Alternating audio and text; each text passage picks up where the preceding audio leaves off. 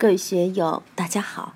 今天我们继续学习《禅说庄子天道天道自然的精美蓝图》第三讲“治人之心有所定矣”第二部分，让我们一起来听听冯学成先生的解读。老聃重其说，曰：“大满愿闻其要。”重其说，就是认为他还是合理的。你这个十二经纬的说法还是合理的，但后面紧接着就是两个字“大慢”，慢通慢，太散漫无章了，不得其要领啊！这句话就很重要了。我们平常在生活之中，在工作之中，在接触大量知识信息的时候，我们是否感觉到我们的学问太慢？是否散漫无归？现在是知识大爆炸的时代。什么学问、什么知识都有，东方的、西方的、古代的、现代的、文化的、科学技术的、政治的、经济的，简直是无穷无尽。哪天我突发奇想，随便扯根头发来研究，也都是无穷无尽啊！西方的科学技术，通过一根头发就可以鉴定你的身体状况如何。这根头发，如果愿意去刨根问底。张三的头发为什么两寸长？他吸收了多少营养？这些营养从哪里来的？是血液供应的？是哪些红细胞存在的？营养又是怎么来的？若你愿意这样搞，可以包揽天地。所以，面对知识的海洋，你要想去打这个葛藤，就永无穷尽。任何一个东西，只要你愿意去思考，它都会通向无极，通向无尽。那么，我们平常思维窗口面对的是什么呢？有人说我们要读经典，但经典在老子眼里还是太慢。为什么呢？在佛教里，禅宗自称宗门，教下三藏十二部，用禅宗的观点来说，都是慢。有个人写了一部《坛经注》，有一百多万字，呈给佛缘老和尚看，想请老和尚写序。佛缘老和尚看了一下，也没有看完。大概翻了十几页，就在上面写了一部《坛经》，字已多，百多万字莫成河，怎如一句无一物？月白风清唱赞歌。如何面对这汪洋般的知识？我们经常看到一些叫指规的书，如《性命归旨》《月藏之经》一类的典籍，它就是要把要害之处给你点出来，知百家而主一。执其一，万事毕呀。后面反反复复谈到文化与知识的关系，理性与悟性的关系。这里老丹也不是一棒子就把孔子的东西打死了，只是说太啰嗦了，愿闻其要。你把你的精要部分，把你的主题，把关键词点出来给我说一下。下面一段可以当成禅宗公案来看。孔子曰：“要在仁义。”老聃曰：“请问仁义人之性也？”孔子曰：“然。君子不仁则不成，不义则不生。仁义真人之性也，又将奚为矣？”老聃曰：“请问何谓仁义？”孔子曰：“忠心勿慨，兼爱无私，此仁义之情也。”老聃曰：“义几乎厚也。”夫兼爱不亦迂乎？无私也，乃私也。用儒家学说来说，根本思想当然在仁义。不管你说东说西，它还是归宗于仁义上。那么，仁义是不是人性呢？是不是人的根本属性呢？孔子这个话说的斩钉截铁。当然，君子不仁则不成。要想成为一个君子，必须具备仁义才行。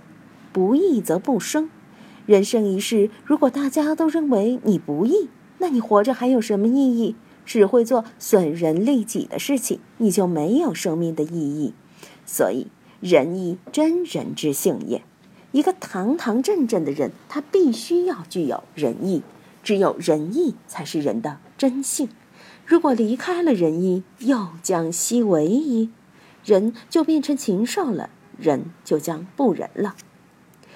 老聃这里简直就像老禅师。孔子说了这么多，他就像禅师逼扎似的，又接着追问：“什么是仁义？”这就如同禅宗里问如何是佛，你可以回答心就是佛，真如就是佛，但又立即追问你什么是心，什么是真如，步步紧逼，逼得你张口结舌。当然，孔子也了不起，可以从容回答：忠心勿慨，兼爱无私，此仁义之情也。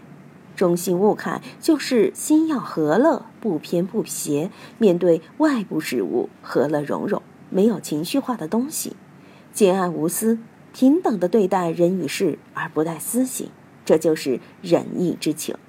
我们想一下，孔子这样说对不对？我认为是非常到位的。忠心勿慨，正中和乐的心态，而且兼爱无私的对待外部环境。当然就是仁义之情了。兼爱明明是墨家思想的旗帜，庄子不管那么多，牵强的放在孔子名下，因为一般人对仁义和兼爱并看不到其中的差别。面对如此优秀的应答，老子却加以否决。孔子本着儒家的立场对他的观点进行了一番阐述，但在老子看来却是迂腐之言。几乎后言，就是近乎后世的迂腐。你不是返本归朴，却是落二落三了。为什么呢？因为《道德经》里说的很清楚：失道而后德，失德而后仁，失仁而后义，失义而后礼。它是一步一步的退化。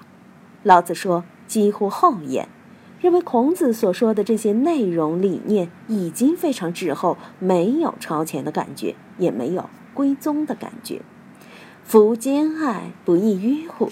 谈什么兼爱迂腐啊？你太迂腐了。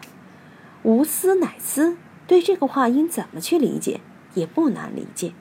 平常我们有私心，有贪心。后来我学佛，知道要把私心和贪心去掉才能成佛。恰恰这个想成佛，就是最大的私心，最大的贪心。